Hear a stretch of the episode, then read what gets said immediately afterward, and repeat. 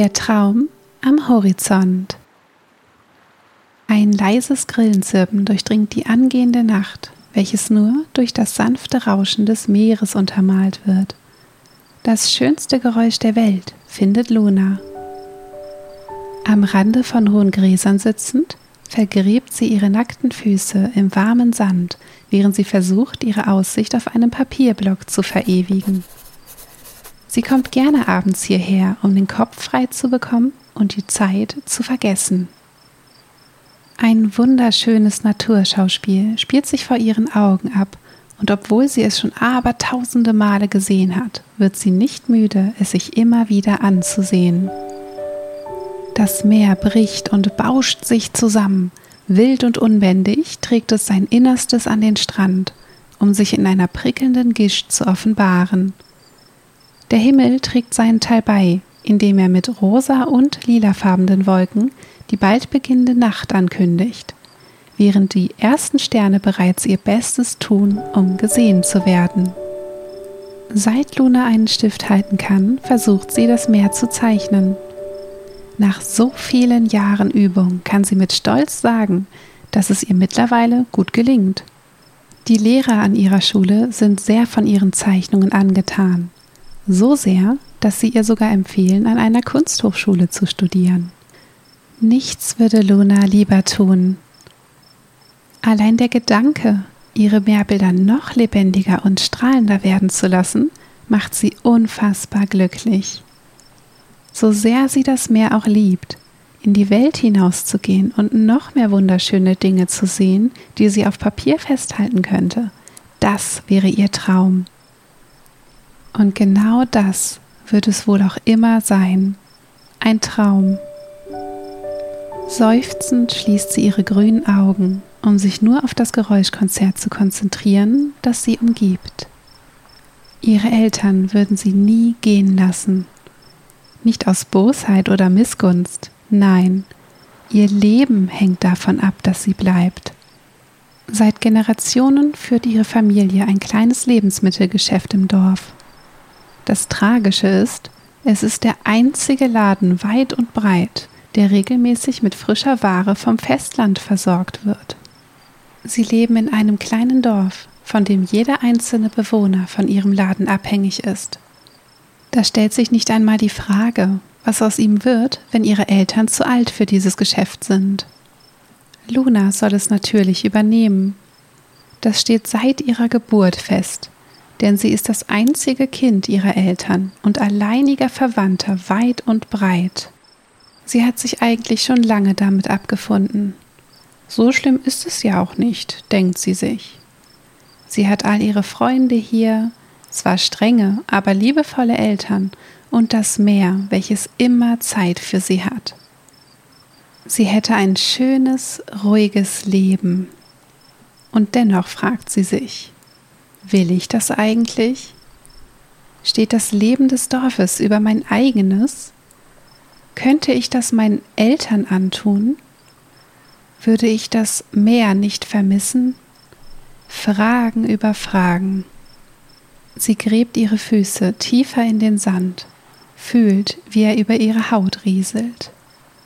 Die Wolken sind mittlerweile verschwunden und geben den Blick auf einen klaren Nachthimmel frei.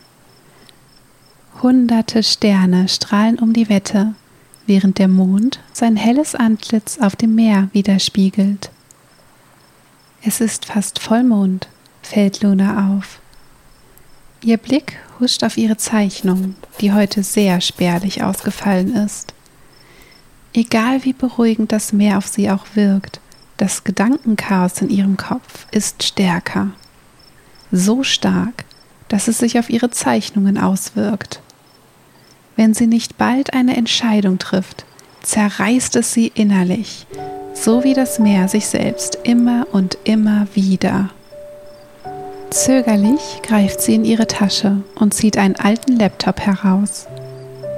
Das weiße Licht des Bildschirms bestrahlt ihr gebräuntes Gesicht und lässt es blass aussehen. Ihr Blick wird ernster, als sie die Bewerbung für die Kunsthochschule ihrer Träume vor sich sieht schwarz auf digitalem Weiß. Seit vielen Wochen trägt sie diese nun fertig mit sich herum, unschlüssig, was sie tun soll. Natürlich hat sie mit ihren Eltern darüber geredet. Selbstverständlich waren sie außer sich und haben ihr all die Gründe genannt, wieso sie nicht gehen soll, nicht gehen kann. Bei all den Argumenten bleibt ihr jedoch nur ein Gedanke im Kopf. Was ist mit mir? Was ist, wenn ich das alles gar nicht will? Was, wenn ich die Welt sehen und meinen Horizont erweitern will, der bisher nur aus dem Meer bestand?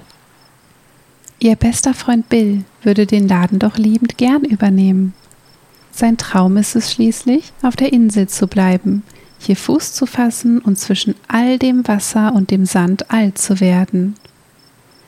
Ein Leben, das Luna sich nicht vorstellen kann und will. Wieso müssen ihre Eltern auch so engstirnig sein? Sie wollen unbedingt, dass der Laden im Familienbesitz bleibt. Klar, Tradition ist wichtig, aber manchmal muss man diese auch brechen, um weiterzukommen. Ein kräftiger Windstoß zerzaust ihre kurzen roten Haare und verwandelt sie in eine wuschelige Mähne. Ihr trauriger Blick weicht einem voller Entschlossenheit, als sie kurz innehält, durchatmet und den Laptop wieder in ihrer Tasche verstaut. Mit einem Seufzer erhebt sie sich klopft den Sand von ihrer Kleidung und streckt sich, als würde sie so ihren Gedanken Einhalt gebieten.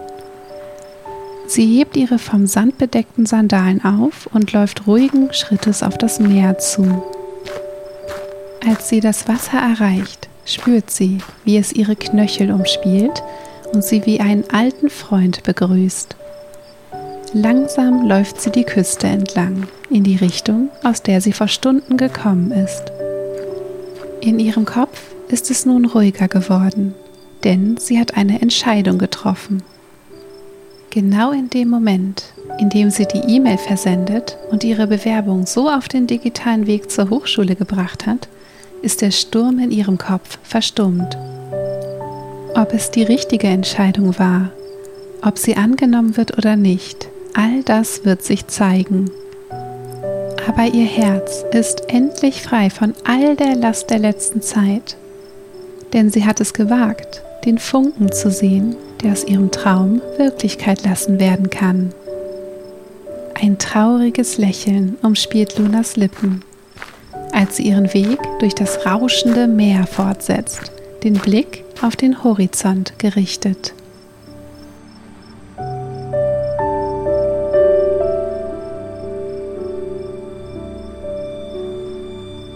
Das war Der Traum am Horizont von Ocarina Owl. Wenn euch diese Geschichte gefallen hat, schaut gerne auf meinem Kurzgeschichtenblog vorbei unter ocarinaowlstories.wordpress.com. Vielen Dank.